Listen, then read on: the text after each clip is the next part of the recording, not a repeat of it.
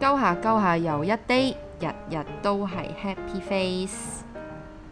無論你係咪中意食雙黃白蓮蓉，定係半島酒店嘅流心奶黃月餅，抑或係 Häagen-Dazs 嘅雪糕月餅都好，都總會有班老人家同你講五仁先係最好食啊！但係最緊要中秋節第二日有假放啊嘛。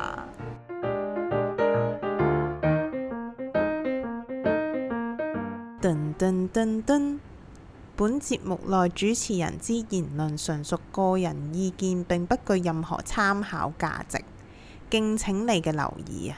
多謝。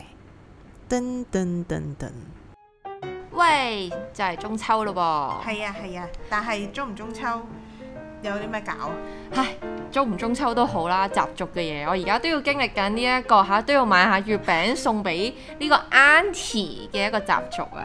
係啊，我我之前見你去苦勞呢啲傳統節日，好似要開始做一啲女朋友啊或者新抱要做嘅嘢咯。咁但係開心下都好嘅，一年一次嘛。咁係，但係咁所以我哋咧諗住，唉，咁買完月餅咧，心裏面有啲感觸。咁我哋諗住，唉，今集我哋不如就講下呢個中秋節。咁雖然我都覺得呢個 topic 咧，都可能唔係人人都咁咁感興趣嘅，但係揾下啲資料嘅時候，都發現幾多搞笑嘢嘅喎係。有啲咩搞笑嘢咧？想知咁咧，原來咧中秋節咧就係、呢個唐朝咧就過嚟嘅，咁喺係宋代開始盛行啦，咁就而家咧就慢慢變成好多個習俗啦。係咁咧佢點樣變成一個習俗咧？而家就唔好講住，因為之後講嘅嘢係會諗翻起一齊嘅。係咁我哋而家咧就講大家都熟悉呢個嫦娥奔月嘅古仔。係我唔知道你有冇知道幾多個版本咧？我知嘅就係誒嫦娥拍咗粒蛋，跟住就飛咗上去咯。嚇但係但我唔知，我唔係好清楚嗰個詳細。我記得佢好似係俾俾人逼，跟住之後就拍蛋，跟住就飛咯咁樣。係啦，咁咧其實咧我自己第一次知嫦娥奔月 detail 嚟咧就係、西遊記》啊，阿同阿吳剛嘅故事。哦，阿哦豬八戒係咁輪迴，就話想同阿誒中意嫦娥咯。係跟住我嗰陣時細個就真係以為呢個故事係真嘅。係係啦，咁但係咧後尾其實做咗 research 少少 research 啦，都唔係啲好深入嘅 research，嗯係嗯但係就發現原來唔係喎。咁咧個真相究竟係點樣呢？謎底即將幫你解開。咁咧同埋嫦娥咧，原來本名咧唔係叫嫦娥嘅，係佢另外一個名叫林鄭月娥。佢叫恆娥啊。哦但係叫阿娥嗰啲，我都覺得有少少慘，唔知點解，我好唔中意叫阿娥嗰啲人咯，sorry。 上天鵝點睇？張天愛誒都唔係咁中意佢，sorry。咁咧，咁咧就同埋咧，原來誒、呃我唔知大家係咪會知道嫦娥同后羿其實本身係對夫婦嚟啦，係係咪？係咁咧就故事咧就翻翻去呢個后羿射完十個太陽落嚟之後我啦。寫咗九個啫嘛。啊係喎，仲有一個喺上邊。咁咧，總之咧話說咧，呢十個太陽有另一個典故啦。咁係總之呢十個太陽咧，原來又係嗰啲神嚟嘅。係咁咧，因為但係就係因為呢十個太陽咧阿就波羅個仔嘛。係。將希臘同中國嘅所有神話撈埋一齊。係啦，咁咧總之誒 翻翻過嚟先，咁翻翻去呢個中國啦，我哋呢個喺阿波羅時代翻翻過嚟先啦。 咁咁係啦，咁因為嗰十個太陽咧，之前有 check 到就話其實佢都係神嚟嘅。係咁但係咧就係因為你知，如果以一個太陽都熱到四十幾度啦，十個太陽可能四百幾度啦。焗爐嚟喎。係啦，咁所以咧就誒曬、到個地咧都已經係癲咗啦，同埋啲人係生活唔到。係咁所以咧嗰陣時咧就有一個誒、呃所謂嘅歷大無比嘅英雄就係叫後羿啦，但係其實咧以我所知佢就唔係歷大無窮嘅，佢只不過射箭特別叻咁解啦。係咁當然佢都可能有神力咁樣啦。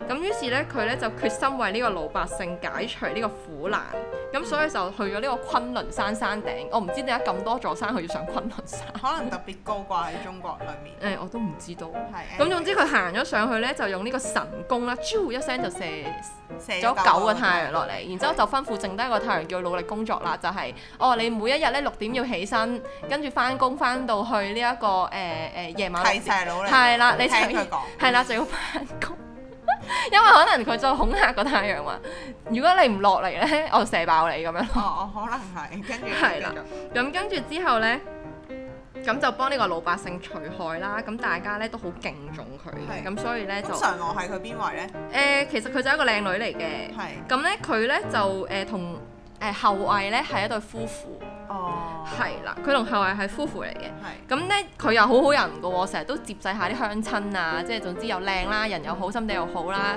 係女神級女神級咁樣啦。咁但係咧，因為咧阿後羿上太落嚟之後咧，咁阿西王母娘娘咧就覺得哦我要獎勵一啲嘢俾你。係咁阿西王母又係乜水咧？西王母咧就好似係呢一個同女媧咧同一個等級嘅女神，係咁就係、又係嗰啲創世女神啊啦。係咁但係因為佢哋嗰啲咁多位女神同埋咁多位娘母母娘娘呢，我真係唔係好搞得清楚。咁所以呢位誒我得其中一個神係啦，其中一個咁好就勁嘅女神咁樣啦。咁咧就送咗粒仙丹俾佢，就話咧人食咗呢粒仙丹咧就可以長生不老咁樣嘅，係咁仲可以升仙喎。係咁樣咧，咁但係因為後羿娶咗個咁靚嘅老婆，自然就想同個老婆即係一齊啦，因為神丹二係啦，咁神丹就得一粒，可能拆一半咧，可入能又唔夠分，係啦，又唔夠分，咁所以佢就話我唔想離開佢，就同阿嫦娥講：哎呀，老婆，你不如幫我收埋粒仙丹啊咁。係咁於是咧，啊阿嫦娥就收埋粒仙丹咯 喎。咁然之後咁，因為後羿嗰陣時射咗太陽落嚟之後，佢類似係收一收啲徒弟咁樣啦，係教下人射箭啊。係咁咧就誒、有一個 長分開 workshop 啊， 開 workshop 教射箭。咁咧，咁佢中間咧有一個弟子啦，叫降蒙啦。我唔知係咪讀過降字，係一個係艇仔邊一個係啦。，係係咁之後咧，佢就係一個又係一個善於射箭。咁咧，佢嗰陣時就跟呢個後羿就學呢個戰功啦，係咪先？係咁咧，佢就學晒後羿啲誒嗰啲獨功門秘力技，係啦。咁佢嗰陣時就喺度諗啊，我呢個已經好勁好勁噶咯喎。係咁呢個世界上仲有邊個最勁咧？就係、後羿。係咁佢又諗，如果係咁嘅話，我就不如教識徒弟冇師傅啦，自己做最勁嗰、個。係。咁咧，同埋因為佢偷聽到咧，喂有粒仙丹喎、咁我食 咗，長生不老，同埋我咪勁過後羿咯咁哦樣。等佢死， 等我佢唔死知咗佢我係就最咪勁，，我唔知佢係咪想佢死啦，因為呢條友咧冇嫦娥同埋冇呢個後羿咧，呢條友係冇人知佢係邊個嚟嘅即。係紅皮。係啦，就紅起， OK 咁所以抨擊都唔會起嗰啲嚟嘅。 OK 咁佢個咁嘅名點起啊？降蒙降字已經係擺明係要要誒 under 啊人係啦，同埋因為可以講多少少嘅，呢條友咧雖然係小人嘅設立啦，咁但係咧佢話咧，佢據聞咧出世咧就有六隻手指啦，咁當六時字。琴咯，誒咁、當時咧，咁佢就話係一個天生嘅小英雄嚟嘅，咁所以就立志咧係起一個大國咁樣樣啦，咁所以先至跟後羿學射箭咁樣樣，哦，咁所以咧就即係佢有自己嘅夢想，係啦，咁咧誒總之後後後續嘅事件咧翻返去嫦娥度啦，咁因為佢知道嫦娥收埋粒仙丹啦，係咁佢話諗住趁阿後羿帶啲徒弟仔出即係出去射箭學。學戰嘅時候咧，咁我哋諗住逼嫦娥，因為得佢一個喺屋企，咁係一個女仔啊嘛，弱質纖纖咁就嘿嘿嘿嘿咁樣啦，就入去。即係你叫得幾大聲都冇人 理你。係啦，就諗住誒戚出撳住啦，主要都係揾粒仙丹嘅。係咁然之後咧，但係嫦娥就唔肯俾喎。咁誒搞完一輪之後咧，嫦娥咧就情急之下就自己拍咗粒仙丹就飛咗上去咁樣樣。係啊咁咧阿後羿翻咗嚟之後就唔見咗個老婆係，喎。咁咧佢就話就啊取。過下一個唔。係，佢就望咗上個月亮度啦，就發現原來嫦娥就喺個月亮度，但係咧就冇解釋到點解月亮會有玉兔同埋會有棵樹咁樣咯。 O K，係即係佢隻眼咧就肯定係勁過而家啲文望遠鏡啦， 即係我可以你 get 到嘅點就係咁樣。應該都係嘅，同埋嗰陣時月亮係可能近啲咧，我都唔知道。嚇點樣近啲啊？即係屋企個浴缸咁誒、樣。可能係咯，即係可能嗰個年代月亮比較近咯，跟住後係後尾慢下慢啲慢啲啊，啲萬有引力弱咗，咪飛遠咗咁樣咯哦。，OK 誒佢鳩噏嘅，sorry。係咪仲有其他 version 㗎？我記得誒、後羿係喎，我再揾落去嘅時候咧，其實佢有好多個版本嘅。係咁咧正版就係我頭先講嗰個啦，第二個咧就係話誒嫦娥咧本身係一個渣女嚟嘅，係就係呢個拋夫，然之後就因為自己知道有嗰粒不死仙丹之後咧，係自己就好想成仙，所以就係直頭就偷食咗嗰粒仙丹咁樣啊啦。哦，即係綠茶婊。係啦，咁咧有一個誒、呃古古籍裏面咧叫做咩《容城集仙錄》裏面有記載咧，就係話佢哋兩個一齊食，之後兩個一齊飛咗上去嘅。哦，呢個就係最原本嘅版係啦，最原本嘅版本 happy ending 咁樣本。啦係。咁然之後咧，亦都有一個版本咧，就話咧後羿咧射完嗰個太陽之後就囂啦，即係係咧就誒、呃自己囂起上嚟咧，就喺度昏庸無道啦，就開始係殘害百姓啊係咁樣嗰啲。咁啊常我咧就心諗，哇俾你上粒仙丹仲得了嘅咁樣，所以就寧願自己拍啦，就飛咗上天咁樣啦。點解佢哋唔將粒仙丹 chop 碎俾啲人食啊咧？你又啱喎，應該都有啲藥用價值嘅我諗，係咯，嗯真係唔知。係咯，或者俾啲麻風病人食啊嘛。同埋我咧以前咪成日話仙丹嘅，跟住咧以前細個啲人知道佢係麥提莎之後。我會講佢係老泥丸， 雖然有啲嘔心呢個。係咯，係咯，咁同埋另外一個咧就係呢、個誒、呃、後羿不中版，但係我 check 到嘅資料係唔知啊關阿屈原事嘅。咁屈原裏佢哋面唔同年代喎，救誒、命！呃、總之咧佢咧阿屈原嘅有一個天文嘅一本書裏面就寫啦，就話啊後羿成為咗呢個射日英雄之後咧就誒同呢個河伯嘅妻子發生呢個曖昧關係，所以咧就引起呢個嫦娥極大嘅不滿。咁我諗阿啊阿屈原應該係兼職做呢個私家偵探。係啦，咁咧總之佢就話佢因為極大不滿之下，一嬲之下就跑咗上月亮，但係就冇話佢食粒仙丹咯。哦咁總之係 anyway 啦，如果按照個月亮可以咁近嘅時候，可能嫦娥係中意咗喺度斬緊樹嘅吳 剛咧，即係私會吳剛，啊就直接係拍咗佢就飛咗上應該都係。咁但係我覺得呢啲真係唔知邊個 version 先係無最從真咯稽考啦，係啊始終係一啲民間小故同埋我覺得佢係有少少似呢一個格林童話咁咯，即係誒、呃白雪公主嘅好耐之前話本好似都話係有啲誒、呃血腥嗰啲啊血腥嘢嘛，跟住慢慢傳落嚟傳落嚟，跟住就變咗合家歡嘅一個節目咁樣啦。哦咁我就覺得可能都係咁樣樣改咯，咁樣。可能啊，咁係但係對於我哋月餅其實係唔關佢呢個故仔事㗎嘛，咁月餅點解我哋一定要食？可 能上我中意食月餅係咪？喂，咁上外一定係好似楊貴妃咁嘅身形，係啦，咁其實月餅當中有個故事嘅，係咁但係因為因為本身咧，其實中秋節咧，我有 check 過少少資料咧，佢就係講話咧係類似係俾人哋祭典用嘅。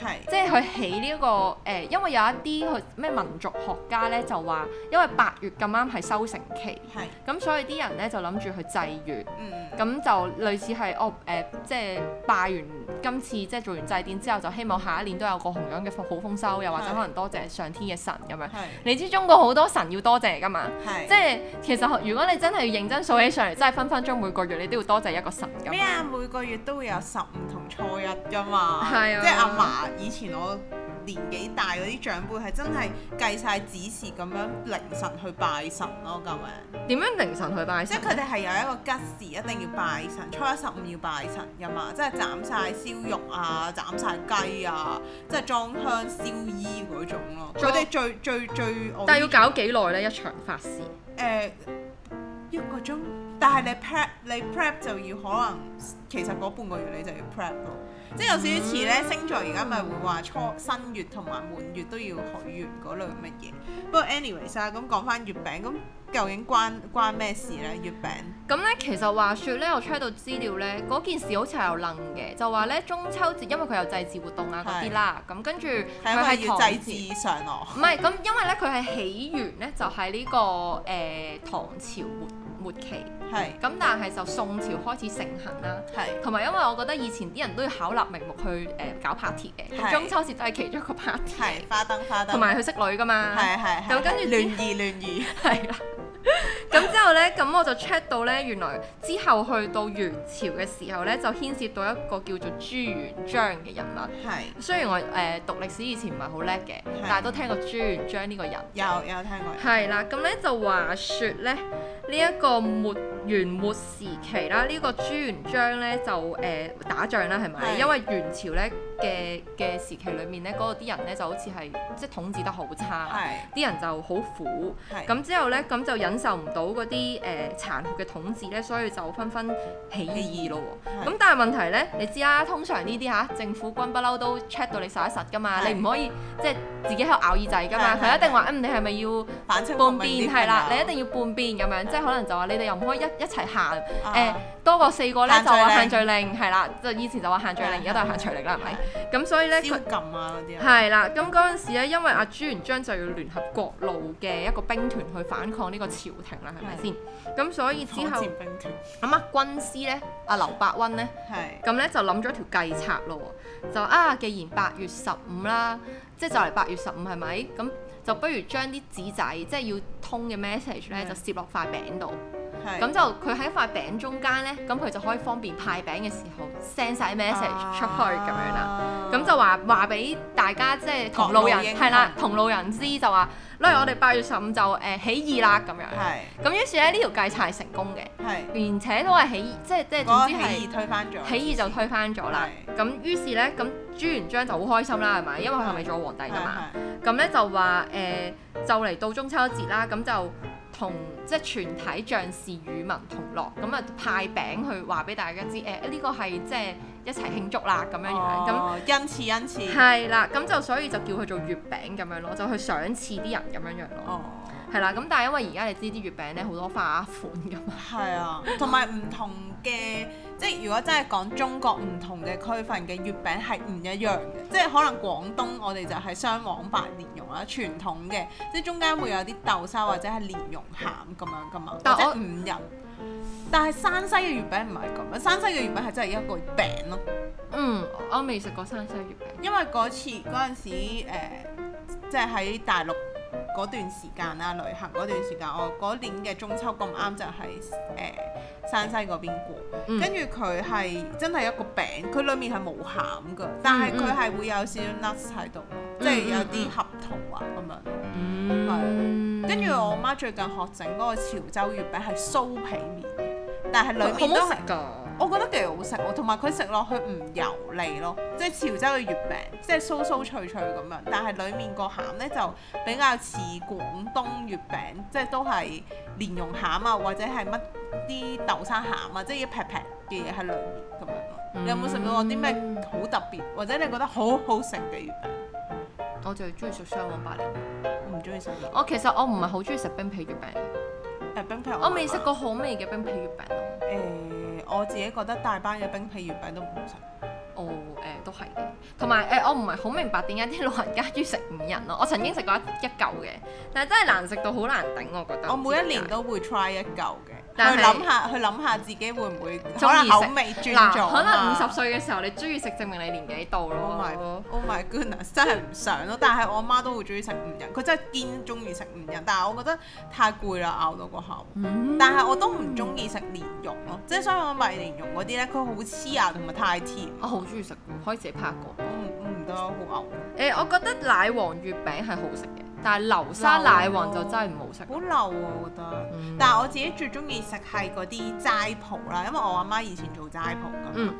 佢誒、呃中秋節咧會有嗰啲紅豆蓉，成個都係紅豆嘅月餅啦，嗯傳統嗰只月餅，嗯我就覺得嗰只我中意食咯，因因為佢唔係好似蓮蓉咁黐牙，但係佢又甜甜地，即係唔係太甜，我覺得嗯 O K。不過我覺得月餅個形都幾靚嘅，即係如果相真係一諗起月餅就諗起以前啲糕點咁樣咯，係啊、嗯，好傳統嘅感覺。同埋我有 check 資料咧，發現其實原來月餅咧，誒、當時係由宮裏面傳出去嘅。係應該咧又係我估又係嗰啲套路咯，就係嗰啲咩御膳廚房，跟住又要整啲嘢去慶祝，跟住特巧登立整名目係啦，又特登整嚿嘢出嚟就話啊想要用㗎，咁樣食食下食咗出去咁樣咯，可能係。 ，O K。係咯，咁之後係咯，跟住誒，呃我覺得過時過節呢一樣嘢都，我覺得而家冇乜過節嘅心情咯。我諗起以前咧，中學嘅時候中秋節咧，就硬係睇啲 friend 嘅 gathering 咯。誒、呃我以前中秋啦，我會翻大陸過，因為我阿婆阿嫲喺中秋嗰邊。嗯咁啊、你咧中秋人月亮團圓啊嘛，所以我哋全家都會翻去過嘅。咁嗰陣時就即係阿嫲啲屋幾層咁樣噶嘛，咁就喺天台嗰度會大家表兄弟姊妹啊，咁樣圍埋煲下蠟啊，或者玩下煙花。大家唔好煲蠟啊，依家好危險。 呢度提一提啊先。我未我未煲過蠟喎、其實就係燒蠟燭啫嘛，哦有你咩就咁有咩開心位咧？咁但係。誒冇啊！你見到啲蠟蓉啊，就覺得好跟住 high 係啦係啦係啦啊蓉啊咁樣， 同埋我以前細個咧，好想要一隻誒、呃玉兔燈籠，我覺得好靚。我哦，冇㗎，我以前細個係誒，呃淨、係我就係記得好似唔知小學定幼稚園大陸有皮花嚟做燈籠咯，我以前 但係切到爛晒。點樣切啊？我想問你。因為個個老師話哦，你要喺中間界個星星、太陽、月亮咁樣咯，哦， 最後你就切到爛誒晒切到爛晒咯。我未跟住試過用碌柚碌柚做。啊同埋我以前咧小學有堂功課係做燈籠㗎，要特登去買咧，即係要特登去街市阿媽買嗰啲藤條，跟住自己撬咯。哦，我未試過喎，啊我有真係喎我未試過用碌柚皮做燈籠。不過我中意以前嗰啲風琴式，即係點完支蠟燭拉起嗰種咧。哦，冇啦，而家冇得賣啦，全部都都用燈啊啦有。都有，誒而家如果你真係要去揾咯，你買一個燈籠可以用十年啦，而家。誒紙嗰啲唔得咯，以誒而家嗰啲一一推嗰個電掣，佢嘟嘟嘟嘟嘟咁樣。好煩。有嗰啲歌聲，同埋咧，我想講咧，我係而家我以前見過第，我覺得好靚係玉兔燈籠啦。誒、嗯，但係嗰個羊肚燈籠，我唔知你有冇見過哦我。有有有有包玻璃紙噶嘛，係啊係啊，好靚嘅又係，係誒同埋係金魚燈籠咯，我覺得呢三隻燈籠係最靚。係羊肚羊肚嗰隻我都中意，但係因為佢如果唔小心燒到玻璃紙咧，佢好核突啊。咁啊係。所以但係但係我自己覺得以前嘅香港係手工業工業制㗎嘛，係所有嘢都係，跟住依家係好多嘢，即係紙紮行業都已經式微啦。即係但係我以我所知，如果要想要揾傳統燈籠嘅話呢。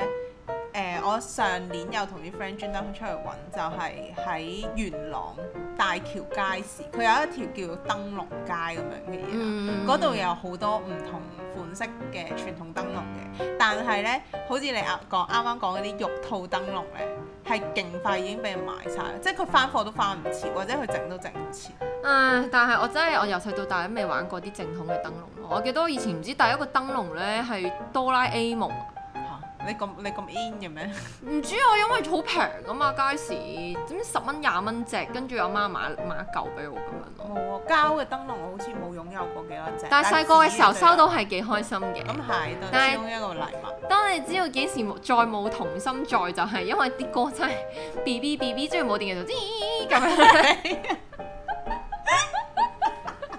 你扮得好神似，睇嚟你就算佢變咗聲，你都依然成日開着。佢一勁煩啊條友，真係咁樣咯。之後我就後尾就冇再買咯。好似就曾經我真係人生玩燈籠同埋玩熒光條咯。哦，熒光即係啊咧，以成日前中玩學嘅時候同啲 friend 去公園咧，成地都係咯，會係啊，係係啊啊，但係依家都唔係好環唔保，環同埋有保啊毒嘛。啊嘛，係啊，所以就冇再玩。係同埋以前咧，誒、會個粗嗰啲咧可以着成晚噶嘛。係啊係係係啊，依家但係玩一唔得啦但唔知點解佢玩一次就唔可以再玩咯。佢係玻，我記得嗰陣時係話玻中間有玻璃嘅，你要截斷咗佢，跟住佢嗰個化學物料唔知點樣有一個化學作用，跟住之後就會發光咁樣。咁但專係業嘅呢、個。因為嗰陣時咪要屈嘅，咪你咪會聽下叭叭叭叭叭係啊咁樣會啊嗰啲會啊聲嗰啲係好似係玻璃，所以啲人話如果爆咗出嚟嘅話，其實要即刻抌，千祈唔好掂咯。嗯，係啊但係其實我真係，不過而家其實真係冇乜感咯。除咗真係要買月餅作為一個女朋友嘅身份要買月餅俾 Auntie 之外，係。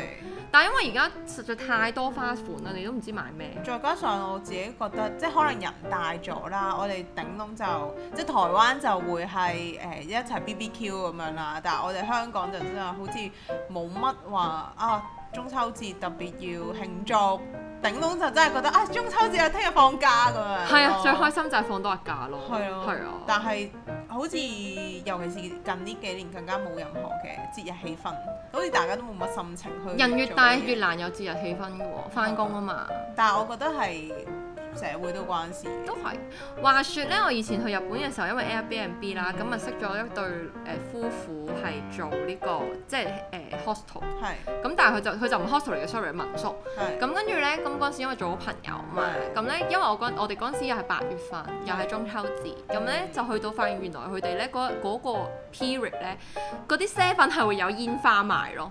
哦，仙女棒。係啊以前我都會㗎，不過依家誒，因為以前咧，我哋翻大陸嗰陣時，大陸仲可以放煙花嘅時候，我哋都可以放嘅，但係依家就禁咗啦。哦，係係依家而依家就家點解唔可以放煙花？誒、我唔知啊，但係都你會會見到有人係靜靜雞自己放嘅，炮仗其實都係唔可以放，但係佢哋都係照放。係啊，係啊，但係誒、可能驚危險，我唔知啦。但係我自己覺得仙女棒都 O K。我我我係我咁大個女就係放過一次煙花咯，唔係唔係，sorry，唔係炮仗，炮仗，即係炮佢仗哋成日打。同埋佢哋好多花式噶嘛，放炮啊仗係。佢煙花都好多花式㗎，佢可以咩轉地鼠啊，即係喺個地度俾你喺哇度唔識發啊真嗰係啲。冇冇放過，有啊，大陸有好多，但係即係當然都係嗰句啦，即係危險危啊咯，險咁，但係好玩咯。係啦，好玩咯。而家但而係家我諗啲後生仔應該冇乜中秋節嘅，佢哋係已經完全冇晒樂趣啦，連追星都俾人撳。誒、哦咁啊係，算啦，香港唔係咪得 咯？我諗咗就嚟㗎啦，誒呢個呢、個後話啦，唔知啦。唉，咁但係今年嘅中秋節都希望大家喺屋企人月兩團圓啦。就算你話誒、即係冇乜節日氣氛，一齊食個月餅咯。誒享受下呢個哦家庭樂誒家庭樂咯，都唔知大家會唔會有家庭樂？誒應該都有嘅，咁再加上而家即係早排，而家我見啲人都係食完飯就翻屋企，都好少人行街。唉，佢都三十點啲鋪頭點食啊係啊？放工所都以放八九點啦，係啊，所以翻屋企陪下屋企人咯，即係可能阿爸阿媽都掛住嘅。嗯，好係啦咯，誒、如果大家有自己誒、即係特別過節嘅習慣咧，都可以誒、inbox 同我哋講下咧，分享下咁樣咯。係啦，咁如果有任何想要同我哋講嘅嘢咧，都可以去我哋嘅 Instagram search at fm 點五四八七。或者 email fm 五四八七點 podcast at gmail dot com 去來信俾我哋。今集就到呢度啦，係咯，咁我哋下集再見啦，拜拜拜。拜